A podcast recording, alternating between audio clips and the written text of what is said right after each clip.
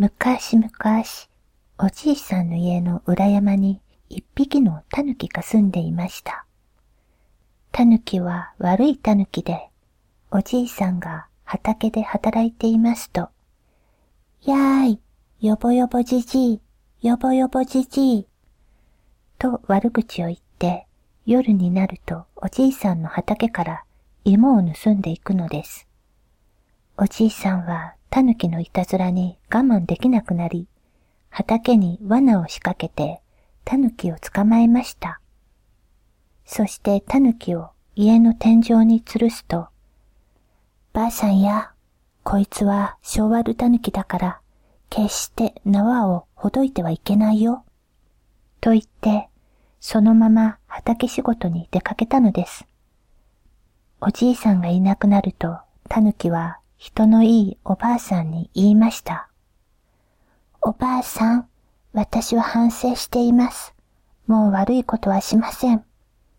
償いにおばあさんの肩を揉んであげましょう。そんなことを言って、逃げるつもりなんだろう？いえいえ、では、たぬき秘伝のまんじゅうを作ってあげましょう。秘伝のまんじゅう？はい。っても美味しいですし、一口食べれば10年は長生きできるのです。きっとおじいさんが喜びますよ。もちろん作り終わったら、また天井に吊るしても構いません。そうかい、おじいさんが長生きできるのかい。おばあさんは狸に言われるまま、縛っていた縄をほどいてしまいました。その途端、狸はおばあさんに襲いかかって、そばにあった棒でおばあさんを殴り殺したのです。ははバカなババアめ、狸を信じるなんて。狸はそう言って裏山に逃げて行きました。しばらくして帰ってきたおじいさんは、倒れているおばあさんを見てびっくり。ばあさん、ばあさん。ああ、なんてことだ。おじいさんがおいおいと泣いていますと、心優しいうさぎがやってきました。おじいさん、どうしたのです？たぬきが、たぬきのやつが、ばあさんをこんなにして逃げてしまったんだ。ああ、あの悪いたぬきですね。おじいさん、私がおばあさんの仇を取ってあげます。うさぎはたぬきをやっつける方法を考えると、たぬきを芝刈りに誘いました。たぬきくん、山へ芝刈りに行かないかい？それはいいな。よし、行こう。さて、その芝刈りの帰り道、うさぎは火打ち石でカチカチとたぬきの背負っている芝に火をつけました。おや、うさぎさん、今のカチカチという音は何だい？ああ、この山はカチカチ山さ。だからカチカチというのさ。ふーん。しばらくするとタヌキの背負っている芝が、ぼーぼーと燃え始めました。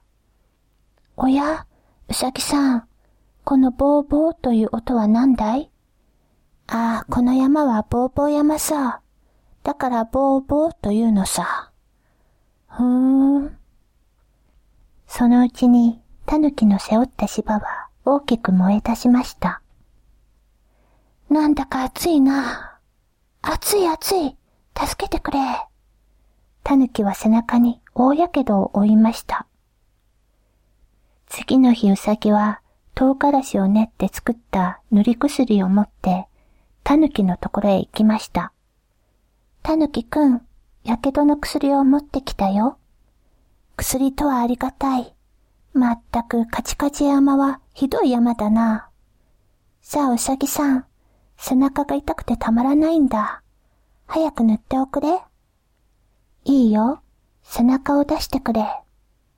うさぎはタヌキの背中のやけどに、唐辛子の塗り薬を塗りました。